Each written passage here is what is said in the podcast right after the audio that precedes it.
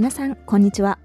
自分自身の生き方や美しさを大切にするポッドキャスト You Do You へようこそ。私、ユーナとハナが一女性として日本で暮らすにあたり感じることをガールズトークしていきます。みんな違ってみんないい。そんな楽しい社会を目指しながら真面目なトピックからエクサイティングなものまでお送りしていきます。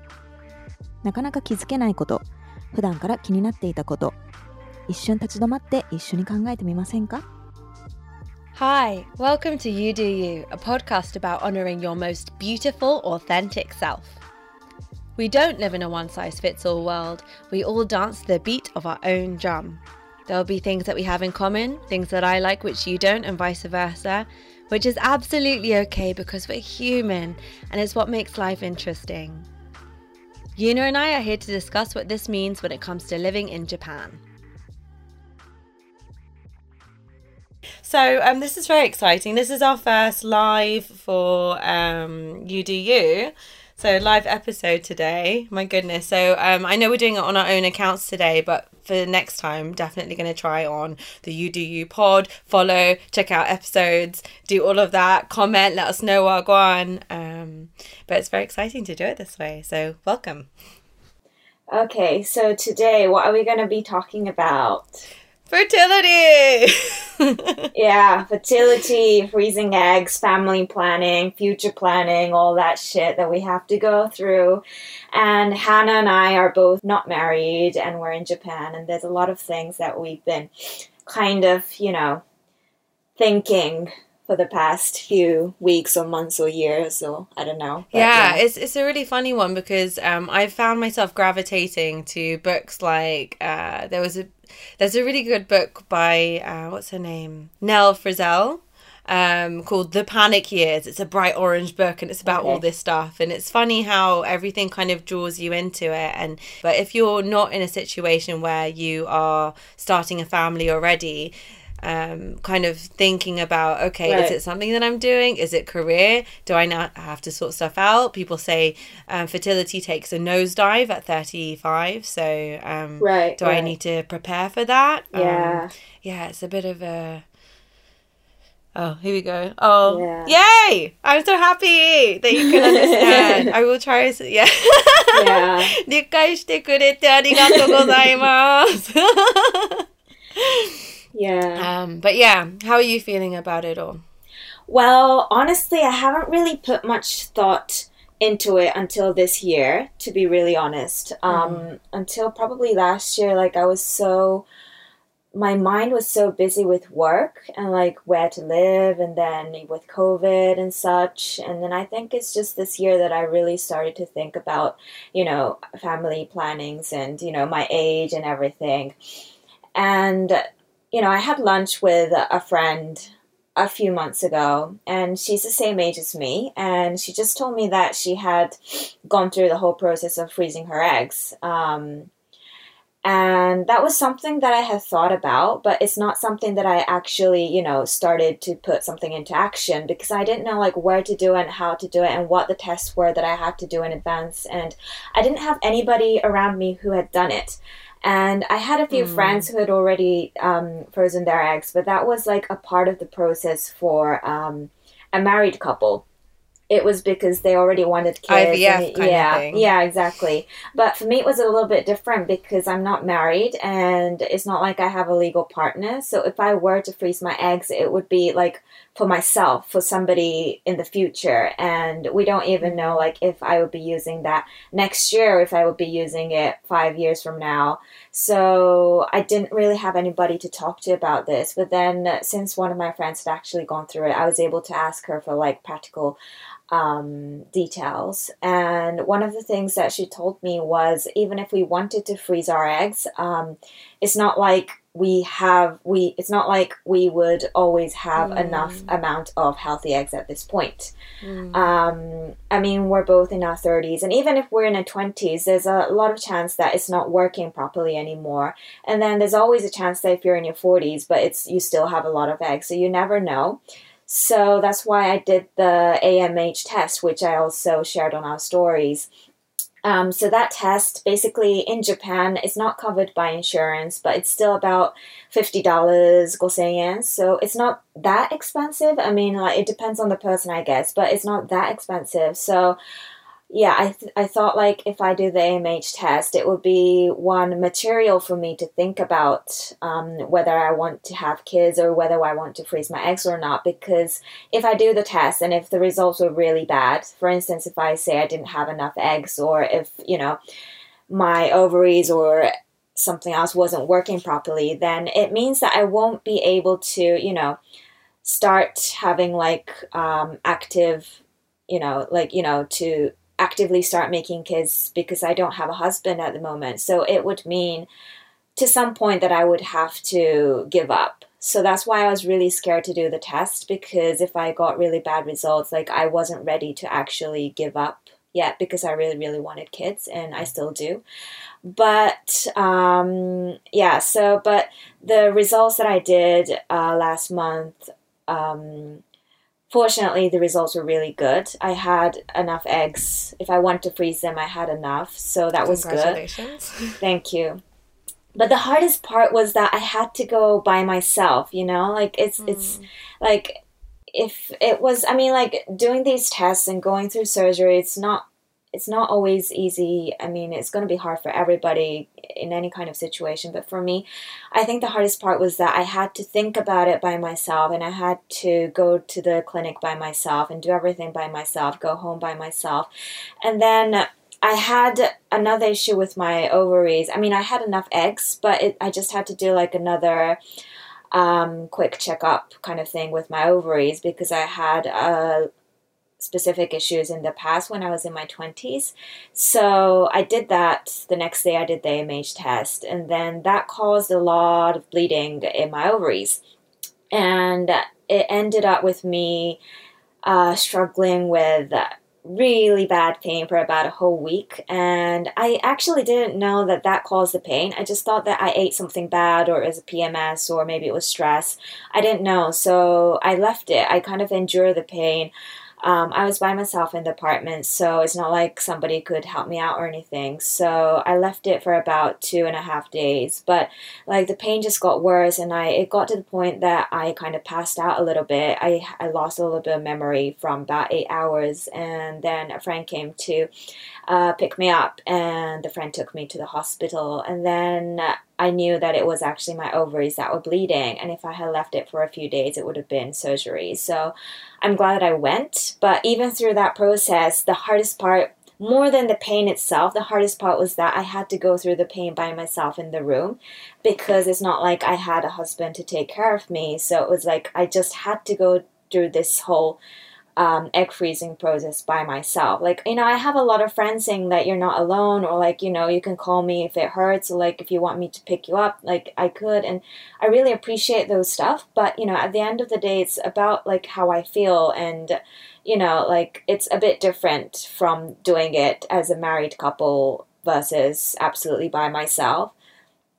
Yeah, so I think the pain the pain is definitely a lot of struggle but at the same time the loneliness is much much harder i think when yeah. you want to freeze your eggs as a single person i think it is it's also you know because the process isn't so um, it's not like here's the room for single ladies who are thinking yeah. about their future of one day having a child, whether it be by themselves or whether it's with their future love of their life. Yeah. And here's the room for the people with the couples already. I'm sure you're yeah. probably in the same place as a lot of people who were with their partner, and that yeah, probably exactly, just exactly. makes it feel even, oh, exactly. oh wow, I really am by myself. And the whole situation, like it really it forces you to reflect on where am I right now? Like everyone has this idea of a kind of trajectory that they would have been on. Like I know I speak to all of my girlfriends and like, okay, now I think about if I if I think about my goals, I was like, yeah, I'm gonna be married like at 25 yeah. and I'm gonna have kids at 25. That's already really late because I would have already had a career by that point and yeah, I would have done yeah. quite well in my career by that point. so know, I'll be ready to take a break. Like, what absolutely understand. Yeah, yeah, yeah, yeah. I know. So I know. Life wasn't that easy, was it? No, no way, no way. I feel like I'm just getting started with my career. Exactly, so to to exactly. be to be forced by the patriarchy to um decide to to make a decision now to like leave have children prioritize a relationship prioritize having babies you know am i or double down on my work and be okay with not having children it's really really tough. And you know like you said you know does it mean that you're going to have a child alone? Does it mean that all the things that you had dreamed of and hoped for aren't coming true? Or you maybe you have to come to the terms that maybe they didn't come true which is why Yeah. you're in the situation that you're in now. It's inevitable to feel a lot of stuff um, yeah, yeah. and i really want to give you a hug and i know i'm not your I know, right? life partner in your future who's going to have your babies. Well, maybe I am. I don't know. Maybe you are. but, you know, like, you know, for what it's worth, I am here. And if there is a hospital Yeah. appointment that you'd like me to go with you to, I will come. oh, thank you. But yeah, I think it, Yeah. it's it's it's talking about it and speaking more openly about it as as women as a community, and that's why we decided to do um today. yeah, that's anyway. definitely true. Yeah, yeah, because yeah, when I started talking about this to my friends, both male and female, it's it's actually more comfortable because I it makes me feel a little bit less alone. It's even Hmm. even if I'm talking to a guy friend, um, it's impossible for the guy friend to actually 100% understand what we're going through, but at least to Mm. know that there are a lot of men who are trying to understand and trying to know like all these situation going on for single women trying to, you know, plan their future. That still means a lot to me. And then also, you know, my girlfriends, some are married, some are not, and some Mm. want kids, some don't. We all have different um, you know, we all have different lifestyles and we are all wanting different things. But I think there's absolutely nobody who has no problem at all. I mean, like they, everybody has at least one kind of problem that they're going through, and you know, it's just a little bit easier to talk about it, and you know, like mental wise, it's good to be able to have somebody to talk about it. Yeah.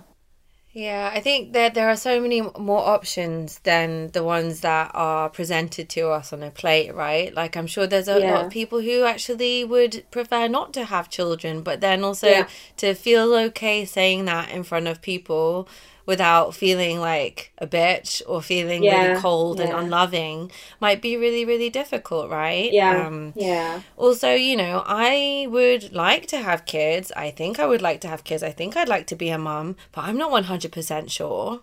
I don't think anyone's 100% sure. Yeah. Um, yeah. there's there's so many factors in there. It's like, you know, if I if I'm so like hell bent and like 100% sure I want kids, then also I need to make sure that I create a better world for them. Is there going to be a planet Yeah. for them to live on?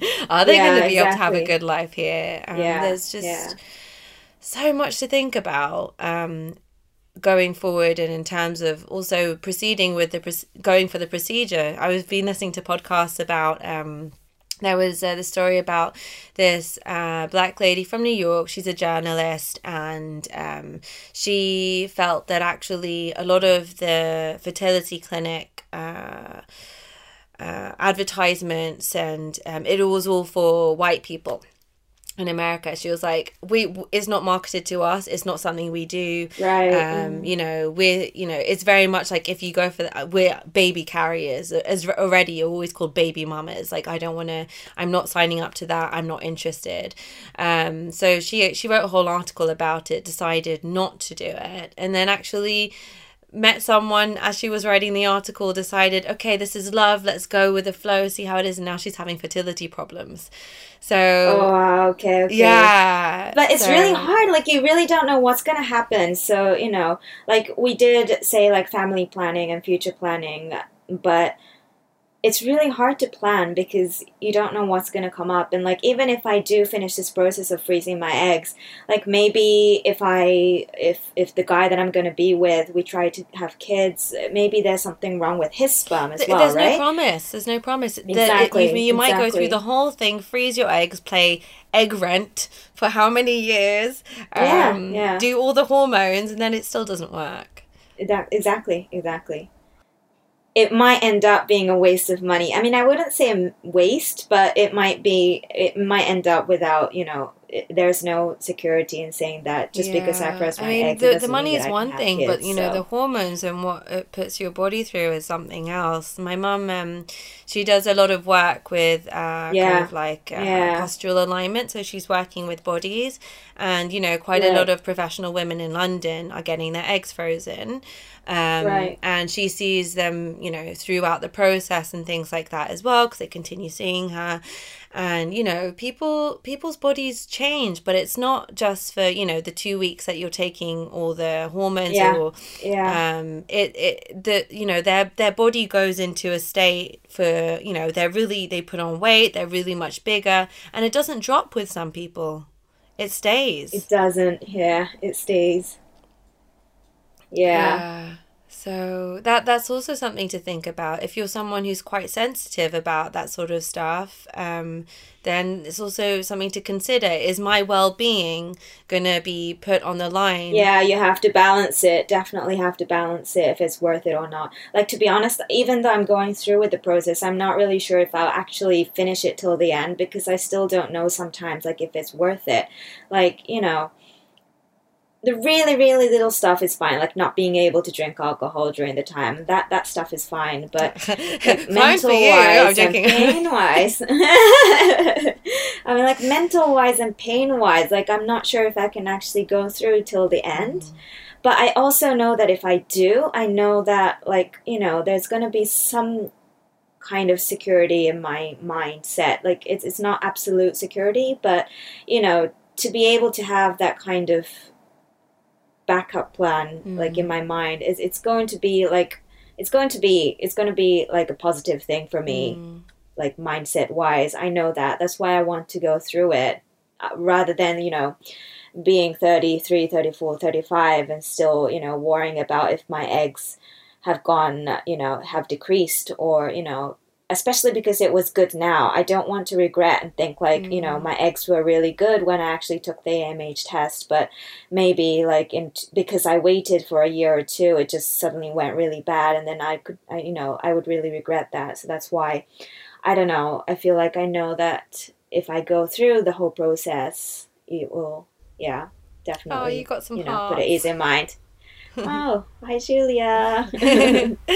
Um so yeah no I, I- get you and i think that's that's a it's it's good you you know yourself you know what you've got to do you know that you know that's your you know what if you don't want to li- live that what if this is what you're gonna if you're Yeah. gonna worry more about not having tried it then yeah i'm gonna support you all the way call yeah me you have to I've doubled in size.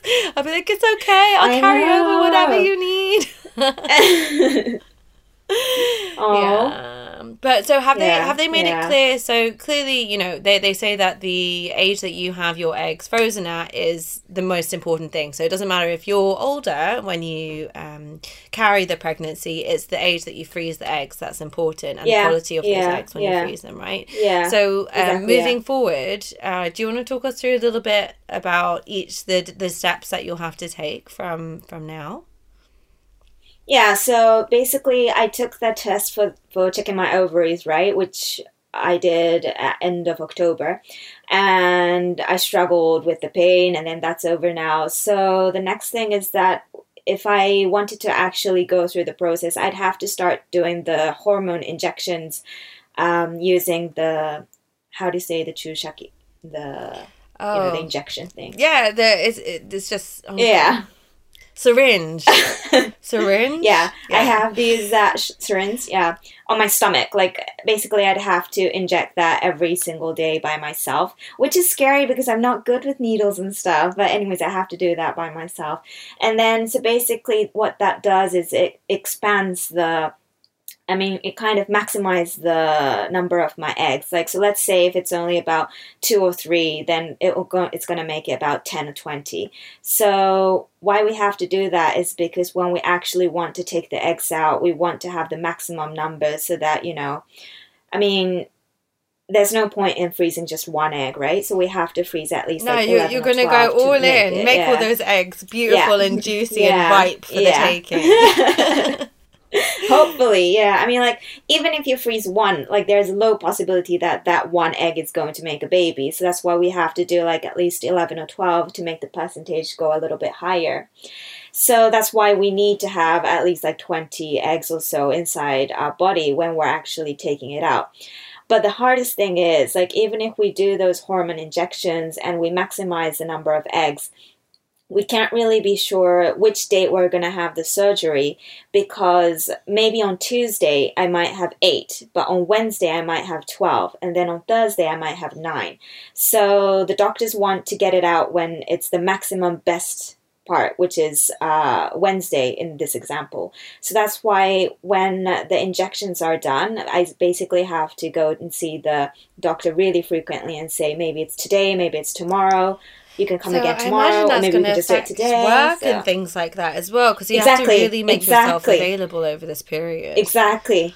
Yeah, yeah, exactly. That's what I was gonna say. So that friend of mine who did it also advised me that it should be like way before I plan going to Sri Lanka or like, you know, business trips are going to be really, you know, it's going to really affect the surgery dates and stuff. So it has to be like when you're really free and you have to keep the whole week or at least like 10 days open.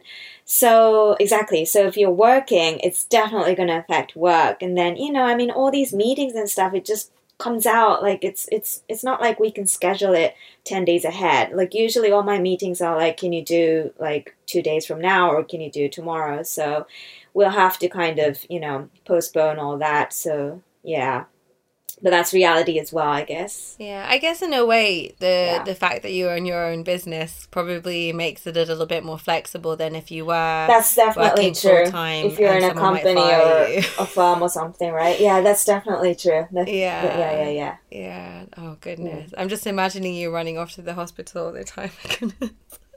but those know, right? those hormones are Mm. different for everybody, aren't they? It depends on your natural levels Yeah. of what you have already. Yeah. It's your own. yeah exactly Yeah. So there's no telling beforehand. And just because you're super healthy, like, you know, just because you eat healthy or you work out, it doesn't mean that that's not going to really affect the numbers and, you know, the Mm. condition of your eggs and your ovaries. So you really don't know until you actually take the test. Mm-hmm. Ovary love, sending good ovary Mm. Right, energy. right. But the surgery itself is only a day. okay, so, and you yeah, can leave the, the day Yeah. or on the same Yeah. day. Okay. Yeah. It, on the same Are you day, awake yeah. or are you asleep? Uh, I think that depends on Hmm. which clinic you're going to do it at. But I, I, the clinic that I chose is like a little bit more expensive than average. It's like Mm-hmm. a little bit of a better one. So I think it's going to be sleeping and uh, minimum pay. Give hopefully, me all the but- drugs, so I don't want to be Yeah. awake. Yeah, I get that. yeah, and then from yeah. that point onwards, is it like a special deal? Like, oh, um, if you do your freezing with us, then you get rent at this much per month, or I imagine they might do something like that. Um, well, I mean, like, basically, it's not covered by insurance, first of all. I mean, like, if you're married and if you're doing it as a legally married couple, then it, the insurance covers it. But if you're doing it as a single woman, then it doesn't cover, the insurance doesn't cover. And so that's why we don't really have much of those deals. I mean, some clinics do do promotions. Maybe it's like if you freeze the eggs for five years, then the first surgery is going to be a little bit of a discount. the first such, surgery, not How so many- much. Yeah, just the thought of having to do it repeatedly is just awful. and right and to be completely transparent the cost isn't that cheap i mean obviously but um, so this also depends on which clinic you're going to do it at and as i said i I'm, i chose a place which is a little bit more than average so i people can do it uh, much cheaper than the price that I'm going to tell you now. But um, basically, the surgery itself is it's more than hyakumayen, and with all the additional stuff, checkups and stuff, I'd say about hyakuniju Okay. And then to freeze the eggs, like the rent, the rent for the room for the eggs is niju per year so if we decide to um, freeze the eggs for 10 years, it's nihakumayan. And then we have the first surgery cause. So it's like sambyakumayan. Do you know right? what, darling? Your babies will be so, beautiful. it's fine. It's going to be so worth yeah, it. They better be. It's going to be so great. they are going to come be. out angels. They're just going to fly out. It's going to be the most they painless have to. ever. oh, man. Yeah, so... But what... What... What annoys me is that like in japan like recently like you know the politicians and like the media they're all saying like 女性の社会進出 which means like Mm. more women you know being independent and stuff because you know we're a little bit behind with those things compared to the other western countries and such and i mean it's a good thing that the politicians and such are saying those things compared to 10 years ago when you know women weren't even in an environment where they could be Yeah. independent but even though like they're saying these jose no shakai to stuff, those ladies who are actually, you know, trying to be independent, like you and I, like that's why we're freezing our eggs, right? Because we can't, we're, we're not married yet, and it's not like we can quickly dive into um, getting pregnant and such that's why I took the option of freezing my eggs, and I think it's stupid that they don't give us like any, you know, like that, kojokin. Like there's absolutely no support, financial support, like the- absolutely no, Yeah. nothing at all. And I think you know that's really that, that's a contradiction to It like they're just saying it, but like you know the actual stuff doesn't follow up. Yeah, I mean, I've got a lot of friends who it, it, they definitely feel it's one or the other. Like they, you know, if we talk about it, they, like, for example, I have a friend who's an architect. She's like, I can't afford to take three years off, basically. Yeah, um it's it's not and you know my male counterparts don't have to do it. So and if i do it it's gonna it's gonna really affect my career. And why should she Definitely, why should she have to do it? Yeah. you know yeah, so i mean the nice thing is is that it is giving flexibility but um i just wish that it wasn't such a big ordeal. Like i I, I know there are men who want to support, and I know that the more that we talk about this kind of thing, people will hopefully stop, listen, and understand um, about what it is that women have to go through for all of this to, to, to take place. yeah. Um, but that that yeah, there's just not enough understanding about it yet. It's not that it's people don't want to understand. It's just there's just not enough um, being said. There's not enough knowledge about it. Yeah, that's true. Yeah. Yeah, yeah, yeah.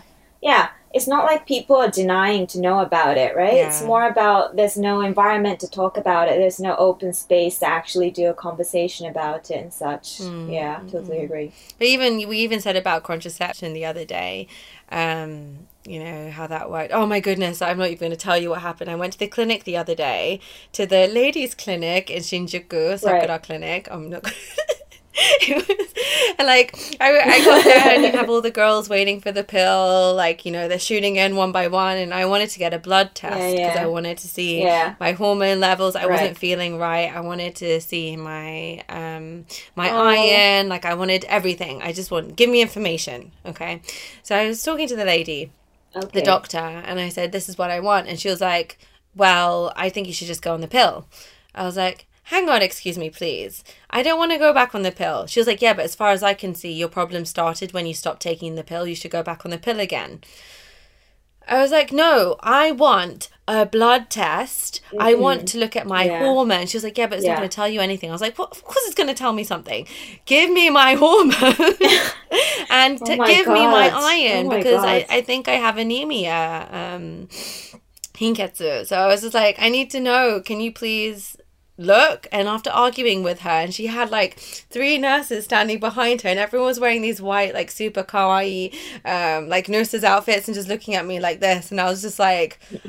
Arguing with the doctor lady, I'm just like, Shit, how are you so cold? But do you know what? I had to have a word with myself afterwards because I was like, do you know, she's not doing it to be mean to me. She's doing what she, she thinks is probably the best in her knowledge, and that's the problem with medicine here. Right, right, I think there's not. It's so traditional and it's so patriarchal, and it doesn't consider women Right, right, right. um usually still here because it's still quite it's, it's still developing in that in that way um that to her Right. point of view her not giving not thinking about other things and going, the pill's are going to help you, the pill's going to help you, is probably what she thought was going to solve my problem. yeah. It's like one yeah, answer. but actually, yeah, like yeah, it yeah. masks everything. It's not helping anything. But she didn't look that way because that's how how medicine is in Japan still. Unfortunately. Yeah, yeah, I think so. It's more like textbook style, right? It's like one. There's just one specific answer, and then it just has Yeah. to fit the Sorry. patient. Here's a bill. There's no alternative. Mm. No. Anyway, ah, I could go on and on about this, but um, How, how do you feel now? So I Yeah. had the blood test and I am very anemic. it turns out, um, I was right. I was right. I Oh, wasn't okay. well, um, and it was, and the taking the pill wouldn't have fixed it. So I think, yeah, just follow Oh, your shit. gut. I'm looking if anyone on this knows any great um, doctors in Tokyo area who think holistically and would take my whole blood work so I can analyze it properly because um, I feel like I can optimize my health and uh, more information would be better. It's really hard to. It's really hard to encounter Yeah. the right doctor in a women's clinic, especially. Yeah. So if anyone Yeah. has any ideas, Definitely. Like when I was doing the process of freezing my eggs, that was also one thing. Did you that go to I several thought, places? like it really depends on. Yeah, I went to several places, and really fortunately, I met um, a doctor who was like really, really nice. And like when I was doing the consultation with her at the beginning, saying like why I wanted to freeze my eggs and what the situation was and such and such, I started crying. But like you know, instead of you know just getting a tissue or something, she just actually really, really went into Mm. deep conversation with me. And you know, even for the results, like we're actually allowed to just get the results Mm. um, through the phone. But she told me like you, you, you know, sound like I think you are a little bit unstable at the moment. So it would be better if I could tell you face to face, like whatever the result is, because I think like what you need right now is a conversation with somebody who could actually understand your feelings. So like I would be like I would like to be that person for you, and you know, so that kind of. Um, yeah, it made me decide that I wanted to follow this doctor because she was being really nice and such. But yeah, it's really hard to, you know, encounter that person. Like, even not for women's clinic, but, you know, for psychi- psychiatrists and stuff as well. It's really hard to, you know, meet the right person.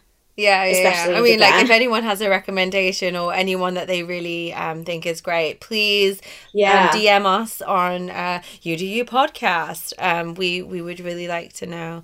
right, um, yeah. Yeah, man. Well, we can always follow this with a part two. I'm curious to see what happens next. It's like, ooh, Yeah. follow us for. Yeah, yeah, yeah. Let's follow the journey. Yeah, it. yeah. Um, and uh, thank you to everyone who did join us today on their Friday evening, even if you dipped in and dipped out. And we're going to try post this on the UDU podcast page. So please give that a follow. Account, yeah. um, if you didn't hear the whole conversation and you wanted to hear a little bit more, it's going to be there too. So yeah. All right, Yeah. guys. Well, have a have a lovely you weekend. Oh yeah, and all the other stuff. So if you do listen, if you haven't listened to our podcast yet, find it on Spotify. Find it on. Actually, probably best just to go to the Instagram, Google Apple Podcasts. Podcasts. Um, but sometimes it's Yeah. a bit hard to search. So um, go onto our Instagram and we have a Linktree, and you can find your preferred podcasting uh, listening platform. Um, Yeah. And if you, Yeah. The Instagram is you do you.jp, oh yes, by sorry, I the way. forgot the JP. Okay. Yeah. Um, and yeah, um, hopefully Uh, we'll get to see you again on another live. So thank you so much. Have a lovely weekend. Yeah, this was fun. It's good to see the faces. and I'll see you on Tuesday. bye. Bye. Yeah, definitely. Bye. Looking forward. Have a good night.